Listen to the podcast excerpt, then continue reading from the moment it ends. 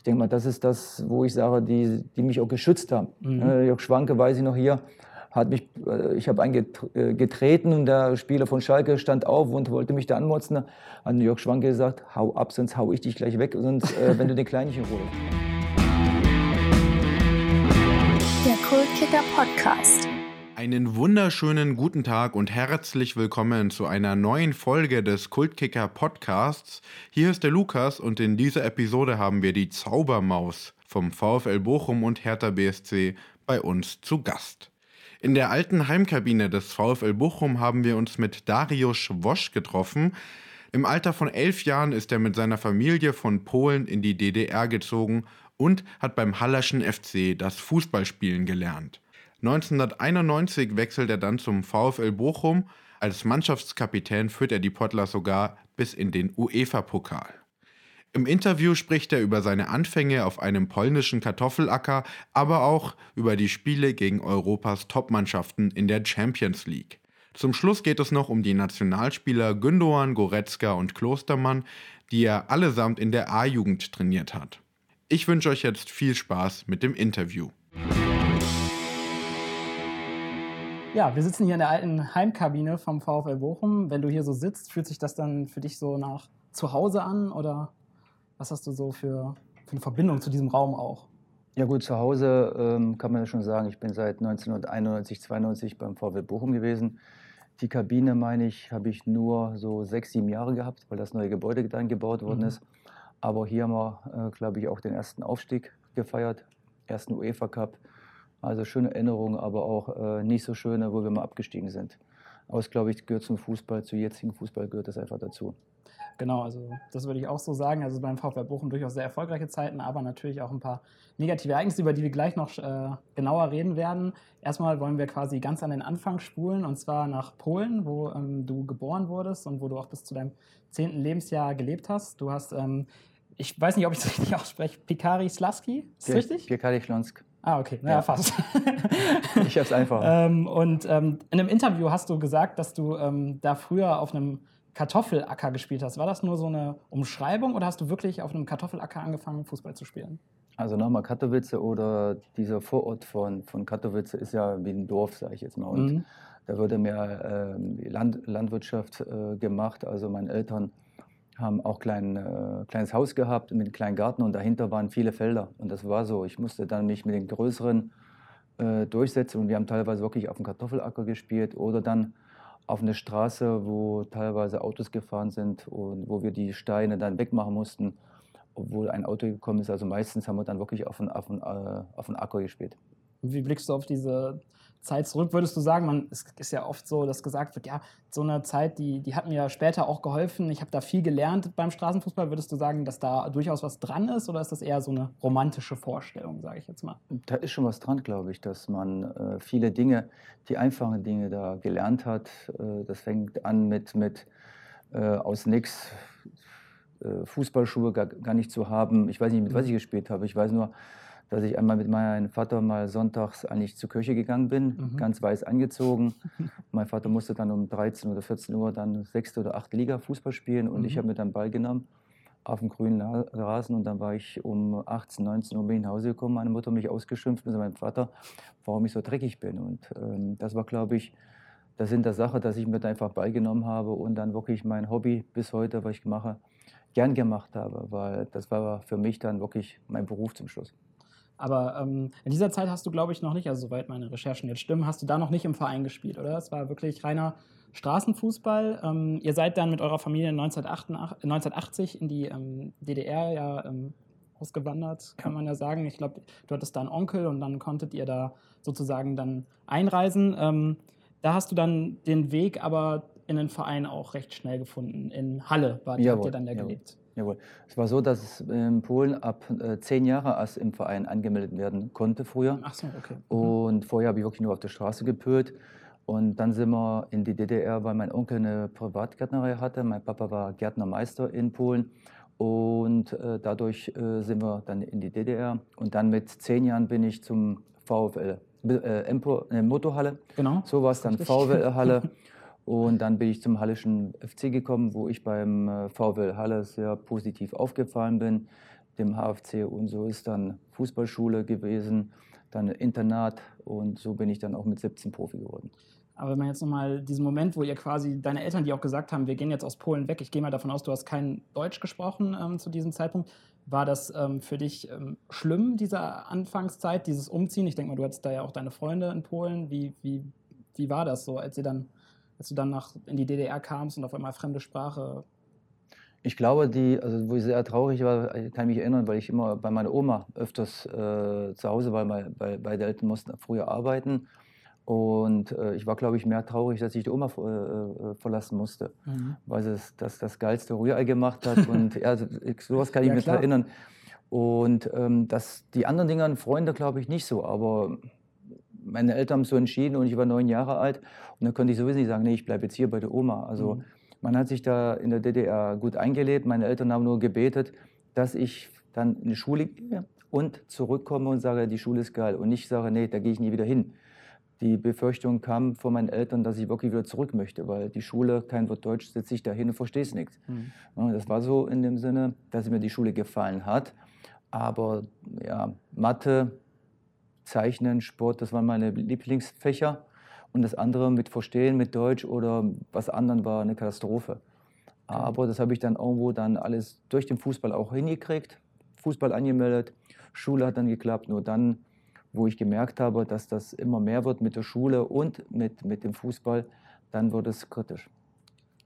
Ähm, und äh, in dieser Zeit, wo du dann ähm, ähm nach Deutschland kamst ähm, oder in die DDR kamst, dann hast du ja auch noch in der Schule, wo du es gerade angesprochen hast, noch was, äh, noch was anderes gemacht, ähm, wo du ja auch äh, auf Lehrgängen dann, glaube ich, warst. Äh, willst du vielleicht noch mal verraten, welche Sportart das war? Nein, nein, das war so, das war früher Schwimmen und ähm, Schlittschuhlaufen, genau. war damals bei uns an, im, an, im, Angebot.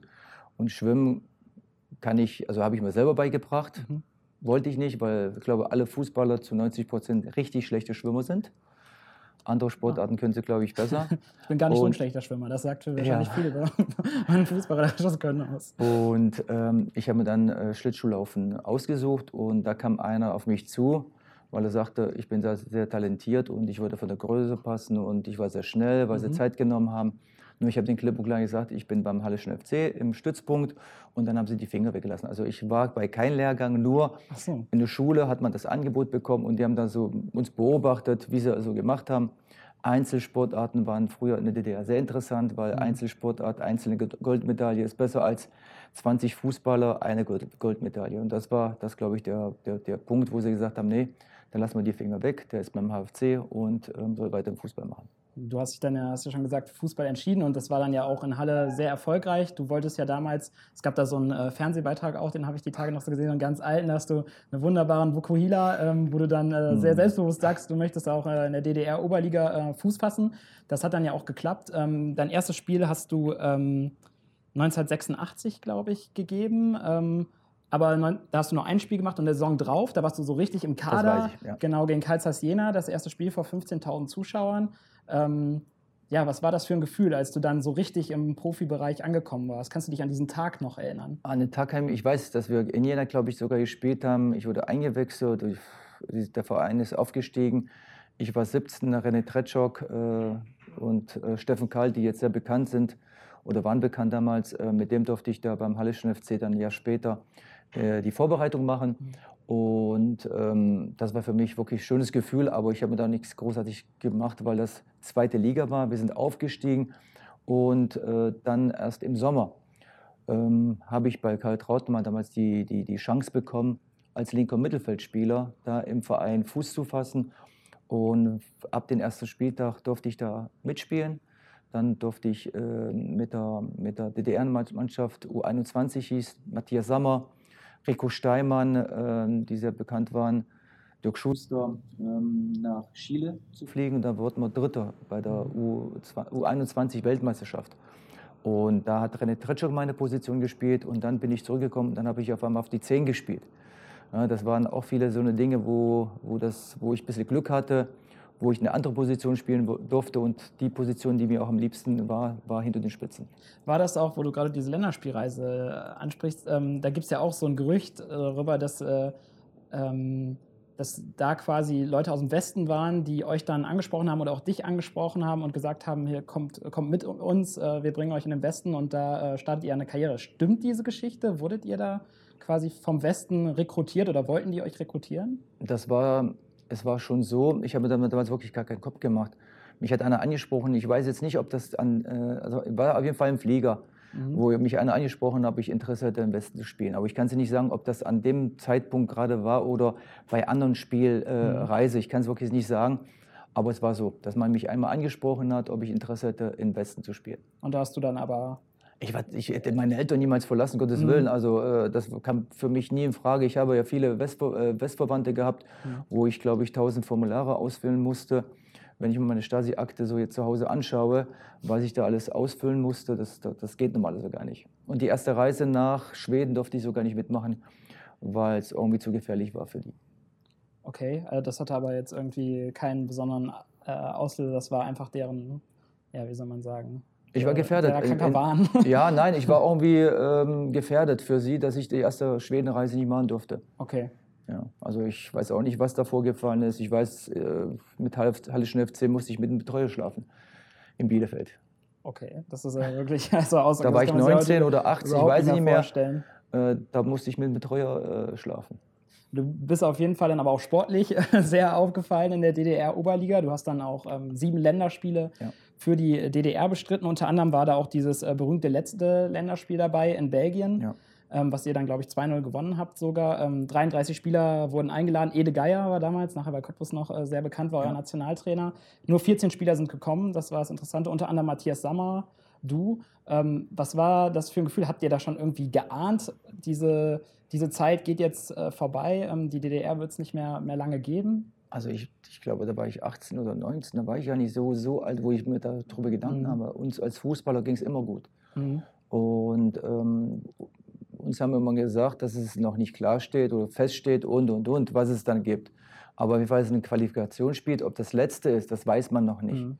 Man soll das so annehmen, dass es weitergeht. Und so haben wir das Spiel auch angenommen. Viele, Matthias Sammer war der Einzige, glaube ich, der, der da war. Aber viele, wir waren sogar 18 in dem Spiel, weiß ich noch. Mhm. Und ähm, dass äh, ich da mir gar keinen Kopf gemacht habe. Aber ich wusste, egal was passiert, man muss das mal spielen, dann wird man weitersehen. Ja. Du bist dann auch, also als ähm, die Mauer dann gefallen ist, bist du auch erstmal noch in Halle geblieben. Also es sind ja einige Spieler wirklich sofort in den Westen gewechselt. Ich glaube ja. auch Matthias Sammer ist damals sofort nach Stuttgart gegangen. Ähm, du hast dann noch beim, äh, beim Hallischen FC etwas weiter gespielt. Aber dann, dann kommen wir zum VfL Bochum. Ähm, ähm in der Winterpause der Saison 91, 92 war es, glaube ich, ähm, bist du hierher gewechselt. Ähm, warum hast du dich damals für den VfL Bochum entschieden? Ich habe mich eigentlich schon ganz früher entschieden. Ich wäre normalerweise schon im Sommer gekommen. Ich war sogar schon hier äh, ein Jahr vorher. Mit Klaus Hilpert haben wir einen Vorvertrag ausgemacht. Ich war mit dem Tegernsee. Und ähm, dann äh, war VW Bochum, glaube ich, die 800.000 Euro damals mhm. für mich noch unklar zu zahlen. Und ähm, das war äh, vor Bonand, vor Jörg, äh, äh, Jörg Schwanke, Rocco Milde, die auch hier waren. Ich wäre normalerweise der allererste aus dem Osten äh, in Bochum gewesen. Und ähm, dann ist der Kontakt abgebrochen. Ich hatte vorher schon noch von Monaco Angebot gehabt. Danach kam noch von Hamburg. Ich habe mich mit äh, zwei, drei Managern in, in, in Leipzig im, im, Hotel getroffen, mhm. wo viele auf einmal mehr Interesse hatten. Und dann hat Bochum auf einmal sich gemeldet, wo ich sagte, hallo, ihr habt euch jetzt ein halbes Jahr oder drei Jahr nicht gemeldet. Ich werde versuchen, woanders zu gehen. Ich habe sogar mit, damals mit, mit äh, Herr Bransch damals den Vertrag beim Hallischen äh, FC zu verändern, dass ich einfach aus dem Vertrag in Bochum rauskomme, weil war für uns klar, Bochum äh, hat keine Interesse, darum werden wir jemand anderes die Chance geben. Und da war eine Summe von 5,2 Millionen schon damals, ja, äh, Monaco zahlen wollte. Ja. Und ähm, das Geld hätte auch dann mein Ex-Verein damals gekriegt. Aber dann musste ich leider, sage ich jetzt mal vom DFB-Gericht, zum Schluss glücklich, mhm. dass der DFB äh, so entschieden hat, dass der VW Bochum doch 1,2 zahlen musste. Und ich bin dann nach Bochum gegangen und das war dann für mich, sage ich mal, im Großen und Ganzen alles gut. Ja, also es, du hast dich ja auch sportlich dann ähm, direkt äh, sehr gut eingefügt. Also warst von Anfang an äh, Stammspieler in dieser Mannschaft, also hast sofort deine Einsätze gehabt. Ähm, dann, das war ja so, sag ich mal, die erste Ära beim VfL, die dann anfing, bist du dann äh, 1998 zu Hertha gewechselt. Darum bin ich aber nach Bochum gegangen, weil ich wusste, wenn ich nach Bochum gehe, mhm. dass ich das spielen werde. Mhm. Hamburg war ein bisschen höher in der mhm. Tabelle, glaube ich, sogar um die deutsche Meisterschaft damals gespielt, wo ich sagte mir, nee, ich möchte nach Bochum, da weiß ich, da werde ich spielen. Da werde ich unter den ersten elf dabei sein. Das war erstmal mein Ziel. Und nicht anderes irgendwie zu spinnen und, und, und. Deutsche Meister zu werden. Ich wusste ja nicht, wie die Bundesliga ist. Das, das, das kannte ich ja nicht. Ich kannte nur die zweite Liga vorher, das halbe Jahr. Aber ich wusste, VW Bochum, da werde ich Stammspieler. Und was, was dann passiert, das wusste ich nicht. Aber du hast es dann ja gut gemacht und dann äh, sechseinhalb Jahre hier verbracht, auch ja. mit vielen Highlights, hast dich sofort in die äh, Herzen der Bochum-Fans gespielt, sage ich mal. Ähm, da war ja unter anderem auch ähm, 1996 äh, der Aufstieg dabei. Ähm, Also ihr seid zwischendurch mal abgestiegen und ähm, dann sogar, glaube ich, aufgestiegen und wieder abgestiegen und dann wieder aufgestiegen. Also es ging ein bisschen hoch und runter, ja. Fahrstuhlmannschaft-mäßig, sage ich mal. Ähm, und dann 1996 der Aufstieg, glaube ich, auch schon mit Klaus Topmöller damals. Jawohl. Und darauf die Saison war ja eine wirkliche Sensationssaison, muss man ja. sagen. 96, äh, 97, ähm, auch mit Klaus Topmöller und mit Mannschaftskollegen wie äh, Peter Kötzle, Thomas Schwaldoch, ähm, Peter Peschel, Thomas Stickrot. Stickrot. Und äh, du selber hast neun Tore und 17 Vorlagen beigesteuert. Ihr seid Fünfter geworden als Aufsteiger, habt euch dann fürs internationale Geschäft qualifiziert. Was hat diese Mannschaft, die ja aufgestiegen war, damals so unfassbar stark gemacht? Ja, in erster Linie hat Klaus Toppmöller äh, einen großen Anteil gehabt, dass er viele Spieler neu geholt hat. Uwe Großbodarek war auch dabei, mhm. Thomas Ernst, Thomas Reis, der jetzt hier Trainer ist. Die kamen alle dazu und ähm, wir haben fast die Hälfte neue Spieler gehabt und die alten Spieler waren dabei. Ja, und das hat dann ab ersten Spieltag schon gestimmt. Ich glaube, wir sind nach München gefahren, das, der zweite Spieltag und glaube ich da unentschieden gespielt, mhm. wo wir dadurch auch, ich sage jetzt mal, mehr Mut, mehr Selbstvertrauen bei, bei Klaus Toppmüller äh, gespürt haben. Und er hat uns auch verboten, lange Bälle zu spielen. Mhm. Bis zur letzten Sekunde versuchen, von hinten heraus zu spielen. Was ja damals schon durchaus moderner Ansatz war jawohl, für, eine, für, eine, jawohl, jawohl. für einen Aufsteiger. Ich glaube, der wollte auch eine Viererkette damals oder hat sogar gespielt. Und das hat uns dann zum Schluss ausgezeichnet, dass wir wirklich in der Mannschaft bei uns harmonierte vom Feinsten. Und ich sag mal so, es ist ja eigentlich nicht so schön, sich selber zu loben, aber du hast, wie gesagt, damals einen wirklich Bärenanteil gehabt, allein schon von den Scorerpunkten her. Was hat denn damals äh, oder auch später den Spieler Darius Wosch, so wenn du das jetzt mal selber sagen musst, was hat äh, den ausgezeichnet? Ja, ich habe mir da keinen Kopf drüber gemacht. Also ich bin zum Training gekommen, ich bin dann am Spielfeld gewesen und die Spieler haben mir mitgeholfen. Also nochmal, das ist äh, geben, nehmen und das Gleiche andersrum. Herr Peter Kitzel gesagt, Wusch, ich stand manchmal vor dem leeren Tor, ich musste nur meinen mein Fuß davor, davor äh, tun und das war das Tor. Dann kamen sie alle zu mir, haben sich alle bedankt. Ich denke mal, das ist das, wo ich sage, die, die mich auch geschützt haben. Mhm. Äh, Jörg Schwanke, weiß ich noch hier, hat mich, äh, ich habe eingetreten äh, und der Spieler von Schalke stand auf und wollte mich da anmotzen. Hat Jörg Schwanke gesagt, hau ab, sonst hau ich dich gleich weg, sonst, äh, wenn du den Kleinen nicht in Ruhe lässt. Und so ähnlich war das damals bei uns äh, 96, 97, dass wir wirklich als Team harmonierten. Mhm. Das, was viel, vieles jetzt in der, glaube ich, jetzigen Zeit nicht mehr so gibt. Heißt das, ihr habt auch außerhalb des Platzes äh, viel miteinander unternommen, viel Spaß auch miteinander gehabt? Trainingslager, ob das jetzt Abschlussabend war, auch so mal hier in der Kabine Blödsinn gemacht haben. Die alte Kabine mit den alten äh, Entspannungsbecken. Ähm, wirklich eine harmonische Truppe. Was habt ihr denn da gemacht? Dann Ach, wir haben sogar Döner gegessen mal in, in Entspannungsbecken, wo die Trainer alle ganz weg waren. Also das, das war, oder eine Pizza hier, die Jungs bestellt haben. Das war ganz normal bei uns. Hatte einfach Spaß zusammen. Ja, das ist, das, das ist, muss man auch, darf man nicht vergessen. Ja. Ähm, es ist, das Leben ist schon ernst, ja, aber ich hasse immer Trainer. Ich habe auch einen Trainer gehabt, äh, Montag muss man sich schon konzentrieren auf Sonntag. Wie lange? Trainer hattest du, ja. Das sage ich nicht. ähm, ich sage, ich kann, mich, ich kann mich nicht jetzt schon konzentrieren auf das Spiel auf, auf, auf Sonntag ja, oder auf Samstag. Klar. Ich sage, man muss sich konzentrieren. Klar, ein, zwei Stunden davor, jeder hat eine Macke, Kopfhörer da und, und, und. Ja, und ähm, das ist, glaube ich, das zeichnet jeden Spieler aus, wenn er weiß, wenn der Schiedsrichter anpfeift, da muss ich da sein und nicht nochmal ja, sich filmen vor dem, vor dem Spiel, vor dem Training, wie gut man ist, sondern wirklich dann auf dem Feld dann auch zeigt.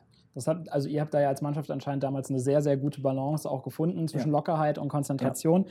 In dieser Saison war noch ein anderes Highlight für dich. Ähm, du bist nämlich dann im äh, Februar 1997 ähm, Nationalspieler geworden für Gesamtdeutschland dann ähm, äh, in Israel unter Berti Fuchs. Hast sogar auch direkt ein Tor geschossen. Also das war auch dann ja. der, der, Siegtreffer. Ja. 1-0 habt ihr gewonnen in Israel. Ähm, da waren ja dann Spieler dabei wie, ähm, wie Oliver Kahn, wie Basler, ähm, Jürgen Kohler. Also Spieler, die bei, ähm, ohne was gegen den VfL Bochum sagen zu wollen, bei etwas größeren Vereinen gespielt haben. War das für dich auch eine besondere Ehre, als Spieler von Bochum in, dieser, in diese Mannschaft berufen zu werden? Oder denkt man da so gar nicht dran? Wo ich die erste Einladung bekommen habe, das war ja schon, glaube ich, die achte, die ich bekommen habe Ja. damals, wo ich gespielt habe nach, dem achten, nach der achten Einladung bei dem Freundschaftsspiel. Vorher war ich richtig aufgeregt, weil ich äh, die Jungs, Klinsmann, sogar Mhm. Lothar habe ich so, Ike Hetzler, das war so, Ike Hetzler war mein Vorbild immer. Mhm. Und äh, Möller war dabei und, und, und. Da war ich schon achtmal dabei. Beim allerersten Mal war ich schon aufgeregt, weil ich nach Frankfurt musste. Und dieser, dieses Kempinski-Hotel, dieser riesengroß. Mhm. Und da bin ich dahin gefahren, das allererste Mal ins Zimmer rein. Und dann anderthalb Stunden habe ich noch Zeit gehabt. Und dann bin ich aus dem Zimmer raus, wusste nicht nach links oder nach rechts raus. da war ich so aufgeregt, die ersten Spieler kennenzulernen und, und, und. Die kannst du ja vorher nur so aus dem Spielen und so. hä? Und, aber mich hat, muss ich sagen, ein Kompliment damals an, an Oliver Kahn. Der hat mich da aufgenommen, hätte ich nie gedacht. Ich dachte zuerst, im Spiel ist er auch so, so privat dann so, so ernst, aber da war für mich super aufgenommen. Die ganzen Bayern-Spieler, äh, Christian Ziege und, und das war, war geil für mich, okay. Das klingt gut, weil wir haben nämlich auch ein Interview mit Giovanna Elber gemacht, der hat Oliver Kahn damals etwas anders beschrieben. Also er kam auch gut mit ihm klar, er hat Ja. gesagt, zum Beispiel, wenn sie dann in München essen waren mit der Mannschaft, dann hat Oliver Kahn sich einfach äh, an einen anderen Tisch gesetzt, weil er alleine essen wollte. Aber das hat er ja anscheinend dann in der Nationalmannschaft etwas anders gehalten. Also mich hat er sehr gut aufgenommen. Also bei uns war das nicht. Also ich kann nur sagen, äh, Kompliment. Ich war öfters mal im Zimmer, einen Hefeweizen getrunken oder so. Also ich kann da darüber, vielleicht gingen die Spieler den teilweise auf den Keks. ja, das, das steht Vielleicht jetzt mal so im Raum. Vielleicht hat er keinen jetzt Hefeweizen getrunken. Ähm, die Saison danach war ihr dann, ja, habe ich ja gerade schon gesagt, da habt ihr international gespielt. Das war ja auch für den VfL Bochum äh, ein wahnsinniges Highlight. Ähm, Spiele gegen Ajax Amsterdam, ähm, gegen Trabzonspor habt ihr, glaube ich, 5-3 hier gewonnen und äh, solche großen Spiele. Ähm, ja, wie, wie war das hier so? VfL Bochum, Europapokal, Ruhrstadion? Ja gut, man erste sowieso, erste Runde, man fliegt raus. Mhm. Äh, Und wir haben das wirklich so angenommen, ob das letzte Spiel immer war. Und das waren teilweise letzte Spiele. Und wir sind so gepusht worden von den Zuschauern hier. Das kann man sich gar nicht vorstellen. Ich habe ja im Olympiastadion vor 80.000 gespielt Mhm. und hier waren es, glaube ich, damals knapp 30.000 mit den ähm, Sicherheitsbedenken. Aber das hat man ja auf dem Platz sogar gespürt. Dieses Beben, dieses, äh, dass man gemerkt hat, wir sind mit zehn Mann gegen, die, die, die, die, gegen Trabzonspor und äh, fast wäre sogar in die Hose gegangen. Äh, Abseits so gegeben, Gott sei Dank. Und ähm, dann kam äh, Brücke und das war das nächste Highlight, wo man Mhm. sagte, äh, das geht quasi gar nicht mehr weiter. Mhm. Und ähm, in der Euphorie waren wir. In der Bundesliga waren wir nicht so gut, aber ich glaube, die UEFA-Cup-Spiele, da waren wir irgendwie anders motiviert und noch anders angenommen. Und das hat optimal zum Schluss alles gepasst. Ja, aber auf jeden Fall denke ich, für den Verein werden auch ganz viele Fans noch Ja. sehr, sehr gerne, denke ich mal, äh, gerade jetzt ähm, im Vergleich zu den, zu den letzten Jahren, ähm, hoffentlich wird es wieder besser, ähm, ähm, noch, einfach noch gerne, die Zeit steht für sich, noch gerne dran denken. Ähm, 1998 ähm, hat dann äh, äh, ja, das Kapitel in Bochum vorläufig äh, geändert, geendet. Du bist für drei Jahre nach Berlin gewechselt, zu Hertha. Warum damals dieser Schritt äh, in die Hauptstadt? Habe ich vor kurzem erst erzählen müssen wieder, weil ähm, es gab ja im Winter schon äh, ein Angebot von Valencia und ähm, ich habe ja alles per Fax gekriegt vom Vizepräsident und dann bin ich aus dem Skiurlaub gekommen. Sonntag oder Montag musste ich, Sonntag musste ich zum, nach Düsseldorf äh, ins Hotel mit dem Präsidenten reden und wenn ich, wenn man meine Karriere sich beobachtet, ich bin eigentlich immer lange im Verein. Mhm. Egal wo ich spiele, ob jetzt bei Union Bergen schon 13 Jahre spiele oder bei Bochum oder bei Hertha oder beim Halle, bin ich immer eigentlich lange gewesen. Ich mag nicht irgendwie durch die Gegend rumreisen. Und da habe ich auch fünf Jahresvertrag eigentlich unterschrieben. Mhm. Und ich musste mich dann mit den äh, Präsidenten über Flüge, über äh, vier, fünf, sechs Flüge schon am Anfang ärgern, Mhm. wo ich das Gespräch dann abgebrochen habe, bin dann zwei Stunden später wieder nach Düsseldorf gefahren. Und dann habe ich gesagt, klipp und klar, wenn wir uns über diese Flüge diskutieren, dann können wir das Gespräch abbrechen. Mhm. So, dann habe ich um 12 Uhr montags dann beim VW Bochum eine Pressekonferenz gehabt und habe dann gesagt, ich werde erstmal bis Sommer bleiben und wir werden sehen, was im Sommer passiert, weil Angebote gab es immer noch, wo VW Bochum äh, 10,5 Millionen für mich damals gekriegt hätte. War da nicht auch sogar was mit Dortmund und Bayern mal? in Nein, nein, nein, das war damals in, bei, bei Hertha. Ah, okay. Und ähm, dann habe ich die Pressekonferenz abgehalten und um 12.15 Uhr kommt ein Anruf von meinem Freund, Berater und sagt, das, was alles auf dem Fax krieg, äh, gekriegt hast vom Vizepräsidenten, wird jetzt von Valencia erfüllt. okay. Ich sage, ich kann, ich kann das jetzt nicht den Rückzieher machen. Ich sage, Ja. ich habe vor zehn Minuten diesen, diesen, das jetzt äh, gegeben, dass ich bei Bochum bleibe. Hätte ich das vielleicht mit Altöge oder mit Hilfe das nochmal ab- abgeklärt, Ja. wäre ich vielleicht, aber da wäre ich irgendwie ganz andere, in ein anderes Licht gekommen. Mhm. Und darum habe ich das weggelassen. Und dann kam der Sommer, wo ich dann gegen 60 hier den sechsten Elfmeter verschieße. Also sechste Spiele hintereinander verschießt ein Elfmeter. Mhm. Und hat man ein bisschen mehr krumm genommen. Wir sind trotzdem nicht abgestiegen, weil wir 2-1 gewonnen haben gegen 60. Und dann musste ich Sonntag noch zum Altego und zum Hilbert und zum Klaus Topmüller zum Gespräch im Alteger Haus. Und dann hat man mir gesagt, dass man oder dass ein Paris Saint-Germain äh, Interesse hätte, Aha. auch für, für 10,5 Millionen zu verkaufen. Und ich bin davon ausgegangen, dass ich dahin gehe, dass man um mich um eine neue Mannschaft drum baut. Und da war ich ein bisschen verärgert, ja, war ich ein bisschen sauer, dass man vorher mit mir nicht darüber gesprochen hat. Mhm. Äh, Nachhinein war es vielleicht richtig. Ich, hab, ich war so frech, ich bin nicht mal nach hingeflogen, nicht mal, mir nicht mal das Angebot angehört, weil alles, was ich habe, habe ich bei mir zu Hause. Meine Akte, wie meine Stasi-Akte, wie meine Verträge, ersten Verträge, Mhm. sind alles äh, dabei, die ich damals äh, bekommen habe, habe ich aufgehoben. Und da war ich so rotzfrech und zu sagen, nee, ich fliege nicht nach Frankreich oder nach Paris, wo ich sagte, Paris interessiert mich sowieso nicht, äh, fliege ich einfach nicht hin. Und dann habe ich dann bekundet, Ja. von Bochum einfach wegzugehen, weil das am Sonntag war. Am Montag habe ich dann äh, mit Christian Pieter telefoniert, weil zwei Monate später Herr Schwan sagte, Hertha hätte Interesse. Mhm. Er sagte, Hertha, Ja.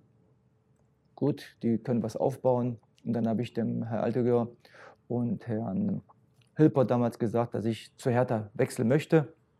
Die sollen sich mit denen zusammensetzen. Gab es Montag, Dienstag keinen Kommentar, wird es nicht gemacht. Und dann am Freitag hat man sich geeinigt. Da bin ich für 5,5 Millionen Leiter nach, nach Hertha gegangen. War aber auch eine gute Entscheidung für dich sportlich. Also es ging dann ja quasi mit Hertha auch nochmal weiter bergauf. Ihr seid dann in dem ersten Jahr, ähm, habt ihr jetzt, äh, es geschafft, euch in die Champions League Quali Dritter. zu spielen, seid Dritter geworden. Ähm, mit Spielern wie Gabor Kirai, ähm, der ja auch sehr bekannt ist, allein schon aufgrund seiner Schlabberhose, auch weil er ein sehr starker Torwart Ja. war. Paul Dardai, später Hertha-Trainer geworden. Ähm, René Tretschok. Ja, Michael Preetz hat, glaube ich, auch in der Saison über 20 Tore geschossen. Ja. Ähm, du hast auch einen großen Anteil daran Ja. gehabt. Ähm, ja, das, in Berlin hat es dann auch einfach auf Anhieb gepasst, oder wie kann man sich das So vorstellen? ähnlich war das. Also der äh, Jürgen Röber hat mich damals geholt ähm, und der hat mir das Gleiche gegeben wie Klaus Doppmüller. Mhm. Du spielst in den Spitzen, mach was du willst. Mhm. Mach was du willst. Lauf überall hin. Zauber. Ja, mach einfach, was du möchtest. Ähm, das Einzige, was vielleicht in Berlin nicht geklappt hat, waren das, die Freistöße. Aber ich habe Michael viele Tore vor, vorgelegt und ähm, das hat in den drei Jahren oder zweieinhalb Jahren, sage ich jetzt mal, richtig geil gepasst. Mhm. Ich habe Spieler gehabt, die, die, die ja wirklich Ost und Westen nie gesehen haben. Andreas Thom war sogar äh, Mhm. in Berlin, mit dem Mhm. ich durchspielen durfte. Sebastian Deißler, Ali Dai. Und ähm, das hat wirklich das erste Jahr, wir wussten, wir haben teilweise gesungen unter, äh, unter Dusche, keiner weiß warum, weil wir gewonnen haben. weil das wirklich, wir, die Freiburger hätten uns ein- zur Halbzeit mit fünf Dinger schicken müssen. Und was passiert? Michael Preetz steht, Tor 1-0, 2-0, 3-0. Wir fahren nach Hause und wir haben gesungen, keiner weiß warum. Und so war das auch die, die, die, die, ja, die nächtliche Diskothekenbesuche einmal im Monat, haben uns alle getroffen irgendwo Mhm. und sind irgendwo da reingegangen und das war überragend, wirklich überragend. Ja, klingt auf jeden Fall. Also- man sieht auch wirklich das Leuchten in den Augen. Ja, war, war auch so, weil es war nicht nur das Fußballspielen, sondern ich sagte schon, wenn ich jetzt irgendwo, bevor ich jetzt irgendwo hinfahre, einkaufen, da fahre ich lieber nach Berlin, ich kenne mich da aus, das ist richtig schön da und ähm, jetzt nichts gegen Düsseldorf oder gegen Köln oder Dortmund, aber ich wäre lieber, bevor ich wirklich das da mache, würde ich lieber nach, nach Berlin fahren, weil das ist irgendwie ganz anderes Miteinander, sage ich jetzt mal.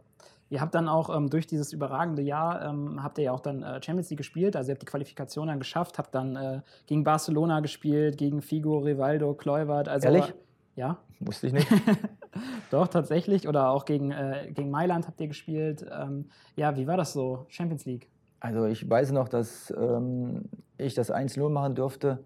Michael Preetz verlängert, ich laufe allein aufs Tor von Torwart aus. Gegen wen war das jetzt? Gegen äh, Mailand, Gegen Mailand. Bierhoff. Mhm.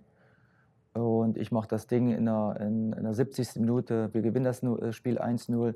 Wir haben sogar mit sieben Punkten uns dann qualifiziert für die nächste Runde. Da waren noch zwei Gruppenphasen. Jawohl, damals, wo, genau. wir, wo wir nie damit gerechnet haben. Mhm. war, äh, Chelsea war dabei. Ja. Ähm, aber auch dabei. ja, aber das war in der zweiten Runde. Ach so, ja, AC genau. Mailand war Ja. dabei und äh, Galatasaray. Mhm, stimmt, Also- Galatasaray, ja. Was war das? Also Bo äh, Bochum würde ich schon sagen. Hertha Platz 4 normalerweise. Ja. Und wir sind trotzdem Zweiter geworden.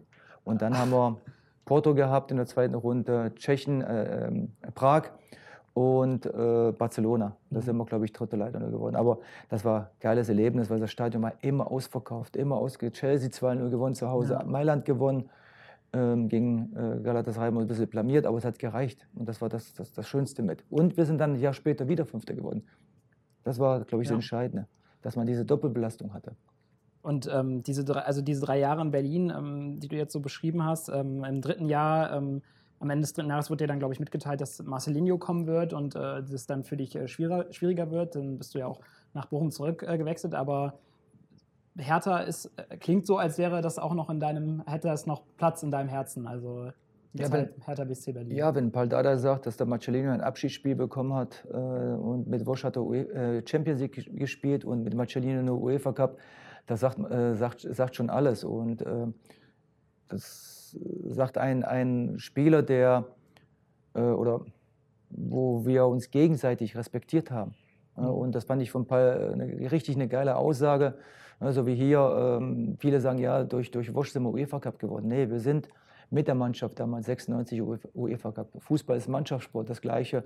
In Berlin sind wir als Mannschaft Dritter, Fünfter geworden. Mhm. Und das letzte Jahr, das dritte Jahr bei Hertha, Franz hat damals gesagt, Sebastian Deißler muss hinter den Spitzen spielen. So, was ist passiert? Ich musste auf die Bank und Sebastian Deißler hat das letzte halbe Jahr dann, äh, dann äh, hinter der Spitze gespielt. Mhm. Jahr später kam Marcellino für 15 Millionen. Mir hat drüber klipp und klar gesagt, aus, du kannst hier bleiben, sollte sogar Vertrag verlängern. Mhm. Dann habe ich mich entschieden, beziehungsweise dann kam Schalke mit Assauer, werde ich nie vergessen noch. Äh, ich wohnte in Kleinmachnow, seine Frau wohnt ähm, äh, drei Häuser weiter. Mhm. War ich damals noch zu verhandeln und war alles klar. Nur Herr Hönes wollte okay. damals äh, für mich 15 Millionen haben und ähm, äh, Schalke hätte nur 10 oder 12 bezahlt. Und so bin ich dann ein halbes Jahr später bin ich dann nach Bochum gegangen, wo ich sagte zum Röber, zum Hönes, ich möchte weiter Fußball spielen und ich möchte VW Bochum helfen. Mhm. Ja, und das habe ich dann mit Alto alles klar gemacht, dass ich dann äh, 2001 nach Bochum zurückkomme, Genau. trotzdem in der zweiten Liga Fußball spiele und nicht in der ersten Liga. Ich hätt- hätte damals bei Hertha spielen können, gar- garantierten Vertrag, ich hätte sogar noch verlängern können, weil sie auch nicht wussten, äh, wer bleibt oder wer geht und und und. Aber ich möchte einfach weiter Fußball spielen. Ja, und dann bist du aber, also Bochum hat dann ja damals in der zweiten Liga gespielt, also bist quasi als Spieler, der auch noch hätte sportlich zu Schalke gehen können, bist Ja. du zurück zum VfL Ja. Bochum gewechselt, was Ja. für den VfL natürlich ein riesiger Glücksfall war. Ja. Ihr seid dann, glaube ich, auch direkt aufgestiegen. Ähm, Im letzten Spiel, im letzten Spiel gegen mit viel Aachen, Problemen am Anfang, ja. Gegen Aachen, ne? Aber ihr habt dann diese überragende Serie von, von ich glaube, von den letzten zwölf Spielen habt ihr zehn gewonnen. Ähm, da habt ihr nochmal richtig einen rausgehauen. Auch nochmal da kurz deine Mitspieler. Ähm, da war zum Beispiel Darren Buckley dabei schon, ähm, Ja. Sören Kolding, Sebastian Schinzi-Lords, ähm, Rein von Deinhofen stand schon im Tor, Paul Freier. Paul Freier. Ähm, war auch wieder eine richtig gute Truppe, oder? Ja, das war nicht so. Nein, nein, nein, nein, nein, das war jetzt nicht so. Aber der Peter Nuhr hat die Mannschaft, als, äh, ich sag mal, richtig in die Spur Mhm. gekriegt, weil ich kam damals äh, von, von, von Berlin und es waren viele junge Spieler. Ja. Und wenn du von Berlin kommst, von einem Spitzenverein damals, Mhm. weil Hönes wollte damals um die deutsche Meisterschaft spielen, nach seinen Aussagen, in zwei, drei Jahren Mhm. spielen wir auch mit den Bayern da oben.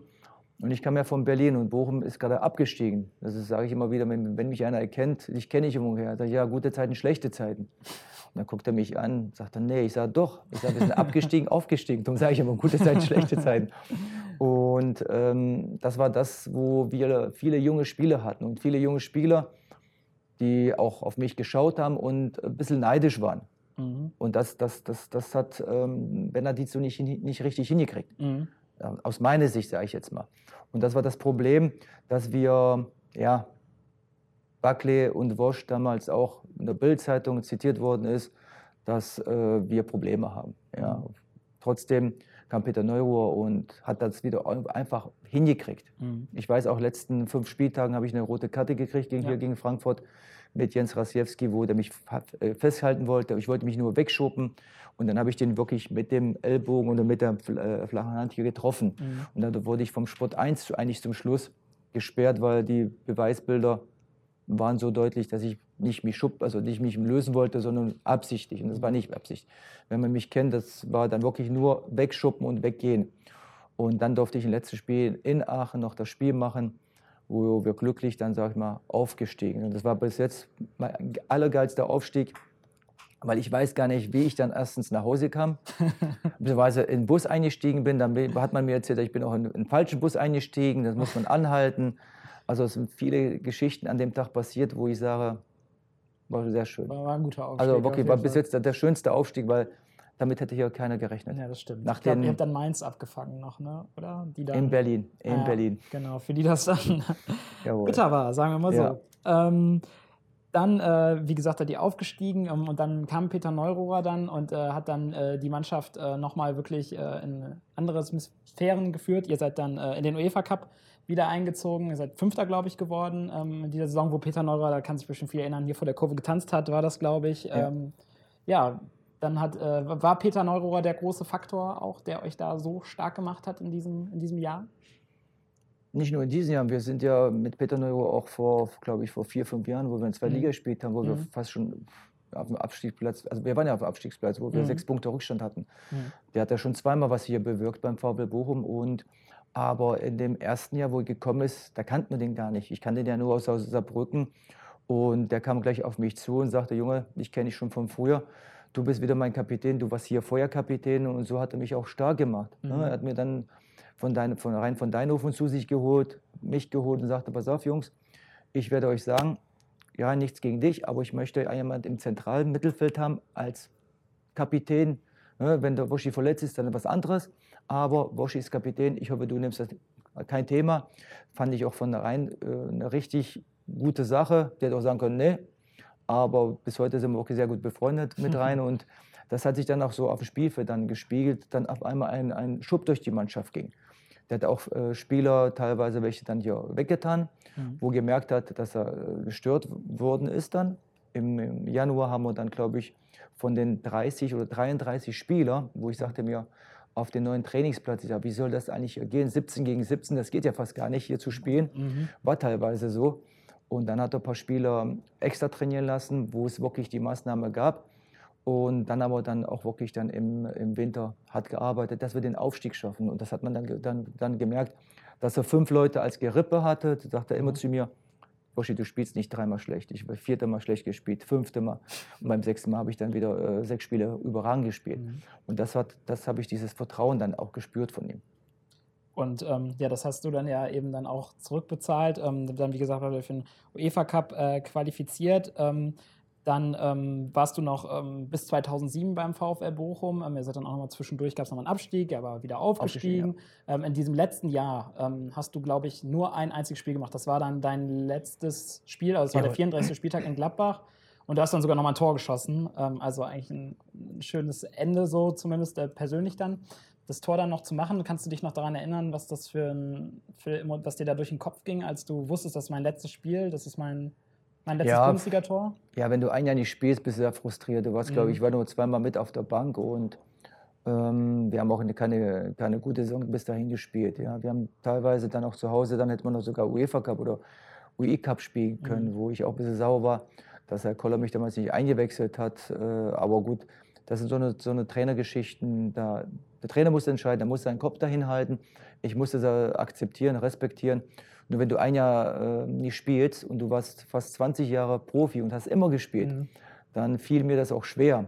Dann hast du auch keine Lust mehr teilweise gehabt, wo ich auch teilweise gesagt habe, nee, jetzt kann ich nicht mitfahren, wo mich, wo mich Koller auch gebraucht hat. Da habe ich gesagt, nee, ich bin jetzt vom, vom Kopf nicht bereit. Da war wirklich so, ich war richtig so irgendwo angefressen. Aber beim letzten Spiel war es mir dann wirklich äh, shit egal, ob ich jetzt spiele oder nicht spiele. Ich bin da mitgefahren. Ich wusste, dass ich eingesetzt werde. Maltres noch den Ball ins Ausgeschossen. Und dass ich das Ding so treffe, ist auch egal. Ich sage jetzt mal, ich hätte lieber zehn Spiele mehr gehabt Mhm. als dieses Tor, weil äh, es ist schön, aber mir macht das wirklich nichts aus, ob ich es im letzten Spiel gemacht hätte. Ich hätte lieber auch 10 oder 15 Spiele in die Saison Ja. besser gespielt. Du hast ja deine aktive Karriere dann auch nicht beendet. Du hast ja einfach noch Lust gehabt zu spielen. Ähm, es ging dann zu Union Bergen, also nicht so ein ganz so prominenter Verein. Da frage ich mich so, du warst ja dann wirklich noch ein super Techniker in diesen Ligen, wo du dann, ich glaube, es war die Bezirksliga. Äh, das ist ja dann deutlich tiefer, also es ist normaler Amateur, Amateurfußball. Äh, denkt man sich dann nicht als Darius Wosch, wenn man da so trainiert, oh mein Gottes Willen, was spielen die denn für Bälle? Und das, äh, das geht ja gar nicht klar. Oder hat dir das sofort Spaß gemacht, sag ich mal? Ja, ich habe erst mal überlegt, was machst du danach? Ich bin dann ja Co-Trainer geworden bei der A-Jugend mit Michael Mhm. Oenig zusammen. Genau. Und ähm, Dr. Bauer damals mochte, hat, sagte mir auch, Darius, du musst ein bisschen abtrainieren. Mhm. Ne, bei der A-Jugend ein bisschen mit trainieren und ähm, hat mir aber dann nicht gereicht, mir hat auch was gefehlt. Mhm. Und da kam mein Freund auf mich zu, beziehungsweise der Berater, der mich dann überall mitgenommen hat und sagte, pass auf, hier bei mir über die Hilterber Straße brauchst du nur rüberlaufen, kannst du Fußball spielen, kannst du dir vorstellen, siebte Liga zu spielen. Ich sage, ich gucke mir das mal an. Aber ich komme nicht zum Training. Ach, zum Training brauchst du nicht. Und das hat optimal gepasst. Die haben sich mhm. immer gewundert, dass ich da hinkomme. Die, hat, die, die dachten, das wäre ein April-Scherz oder oh, ne, bin, bin Hätte ich ehrlich gesagt auch gedacht. Ja, ja, also. aber ich, ich habe mich da einfach eingefügt, haben fast am Aufstieg gespielt mhm. und das hat optimal gepasst. Bis heute spiele ich da und äh, mir macht Spaß, weil ich merke auch, wenn ich viele Anfragen habe, ob das jetzt damals früher Uwe Seeler war, jetzt spiele ich bei der Lotto 11 in der Pfalz für einen guten Zweck mit. Mhm. Ich kann auch sagen, ich habe mit Weltmeister von 54 ähm, gespielt, mit, mit Horst Eckel ah, okay. vor zehn Jahren. Wahnsinn, ja. Also ich kann sagen, ich bin, glaube ich, der Letzte noch, der mit dem spielen durfte, so ungefähr ja. in meiner Generation. Das ist äh, fasziniert oder, oder ähm, andere Spieler mit Stefan Kunz, der mich damals mitgenommen hat mit Mecho in die Pfalz. Und man macht auch guten, für einen guten Zweck. Oder jetzt für Legendenspiele, wo wir viele oft, äh, öfters unterwegs sind. Und ähm, da will man sich nicht blamieren. Mhm. Da will man auch immer noch gut dastehen, weil überall wird ja das gezeigt und will man auch den Leuten vielleicht, vielleicht was zurückgeben. Gerade wenn man ein guter Techniker ist, äh, will man nicht irgendwo einrosten, wo viele jetzt in meinem Alter, glaube ich, vielleicht doppelt so aussehen wie ich.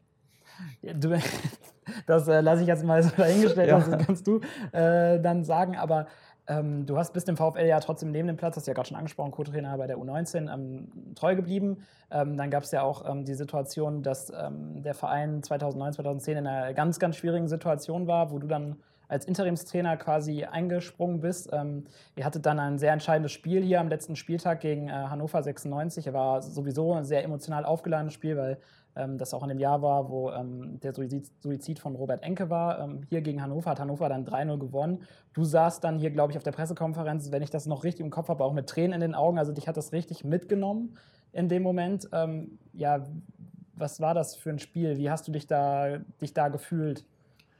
Als du ja, in dieser nach, anderen Rolle. Nachhinein, äh, Nachhinein ähm, war es nicht so einfach, wenn man sieht, dass die Mannschaft äh, zwei Spiele nur hat zwei leichte Spiele, eins in München, wobei München Deutsch, deutscher Meister werden mhm. kann.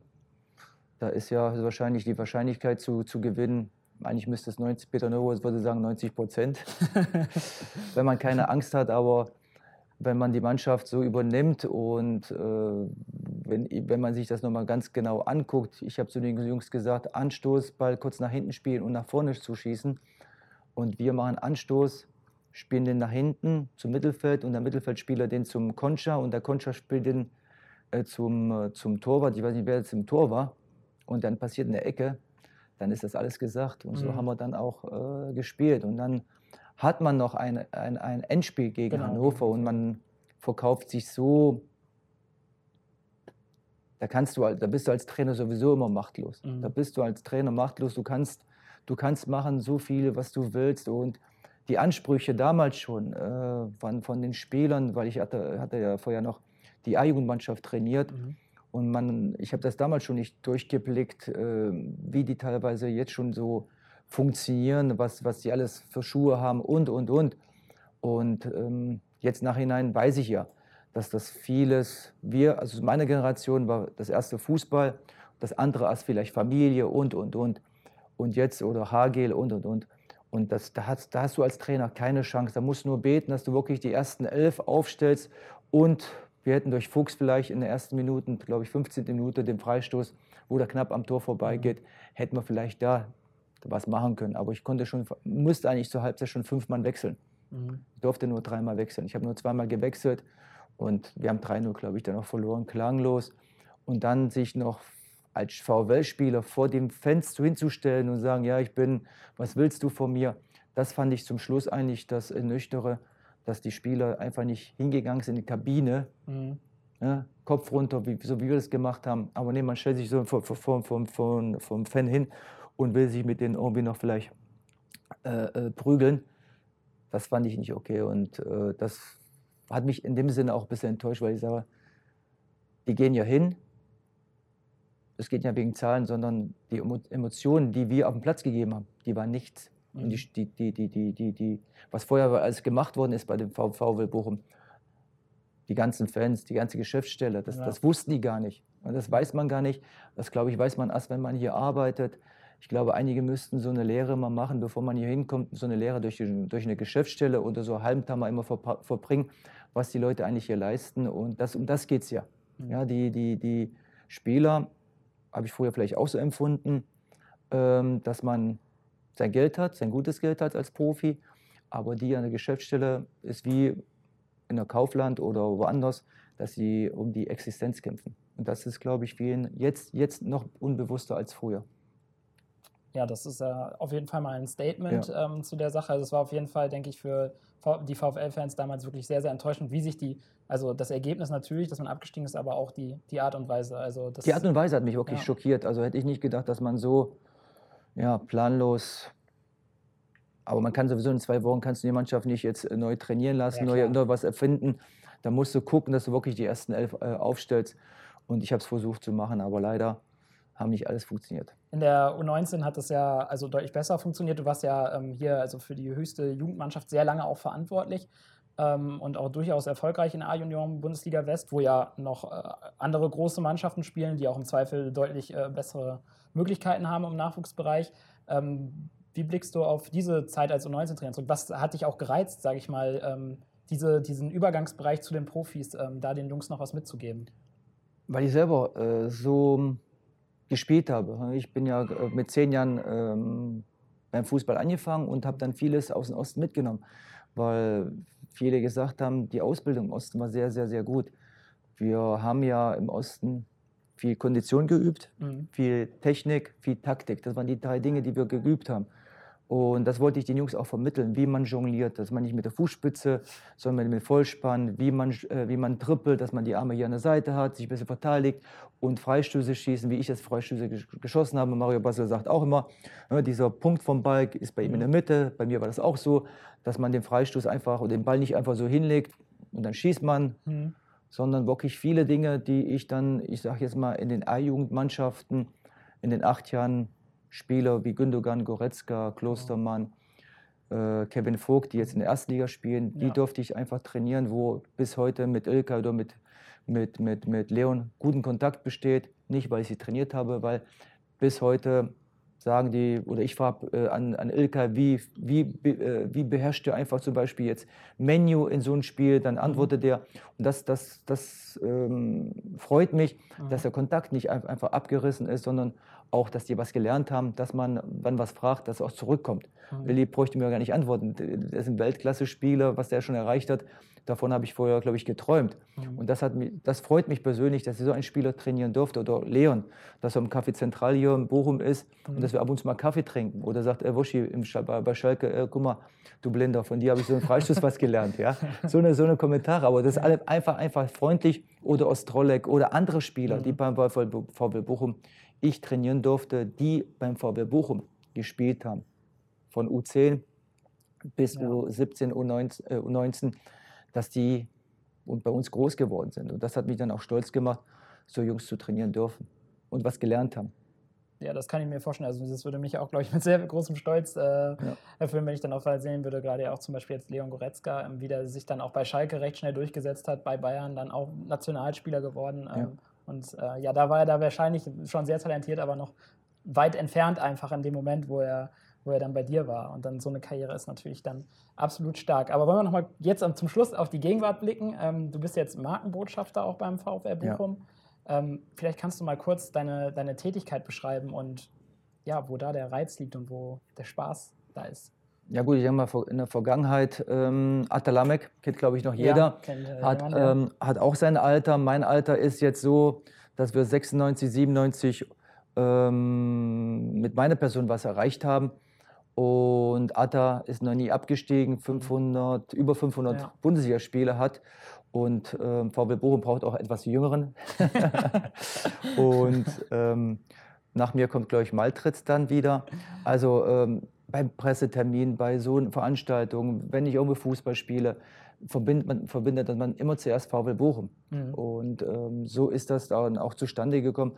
Aber ob das jetzt Markenbotschafter, jeder weiß, dass ich äh, beim VW Bochum tätig bin, dass ich beim VW Bochum A-Jugend trainiert habe oder beim VW Bochum immer noch äh, äh, ja, sässig bin und in Bochum auch wohne. Ich glaube, auch die Fans sind froh, dass Darius Wosch äh, weiter in ihrem Verein ist, weil für die bist du ja eine absolute Ikone hier ähm, am Stadion. Äh, ist auch dieses äh, Porträt von dir. Und ja, ich bedanke mich an dieser Stelle für diese spannenden Einblicke, ähm, für die Zeit. Und ähm, wo ist die Kamera da? auch euch äh, hoffe ich, dass es euch gefallen hat. Äh, mir hat sehr viel Spaß gemacht und wir sehen uns beim nächsten Mal. Das war also das große Interview mit Darius bei uns. Mehr zu ihm und allen anderen Kultkickern findet ihr auf unserer Webseite www.kultkicker.com und natürlich auf unseren Social Media Kanälen bei Facebook, Instagram, YouTube und TikTok. Zum Schluss gibt es jetzt noch unsere Schnellfragerunde mit Darius zwischen dem Pfosten. Ich verabschiede mich. Bis zum nächsten Mal. Ciao.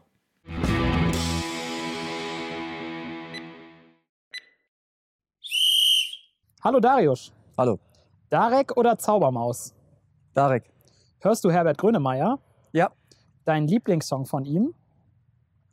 Bochum. Bochumer Currywurst oder polnische Pirogi? Äh, Bochumer Currywurst. Wann hast du das letzte Mal eine gegessen? Gestern, Vervollständige. Der VfL Bochum ist für mich der geilste Verein. Wein oder Bier? Wein. Tee oder Kaffee? Beides. Wie hast du deinen 50. Geburtstag gefeiert? Ganz groß, mit vielen Freunden in Bochum. Und wie hältst du dich eigentlich so fit? Fußball und äh, ja, Krafttraining. Magst du Tattoos?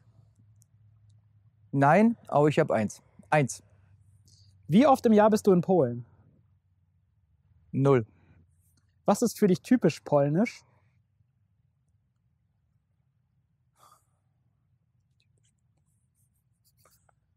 Oh, kurze Frage. Hm. Typisch polnisch. Weihnachten. Wer ist für dich aktuell der beste Zehner der Welt? Messi. Und aller Zeiten? Messi. Tunnler oder Hackentrick? Hackentrick. Wer wird Europameister? Spanien. Buch oder Film? Film. Wann warst du das letzte Mal im Kino? Ein Jahr. Was ist deine schönste Kindheitserinnerung? Dass ich mal Fußballschuhe bekommen habe aus dem Westen. Und die waren drei Zentimeter zu groß und ich trotzdem damit spielen durfte. Danke, Darius. Bitte.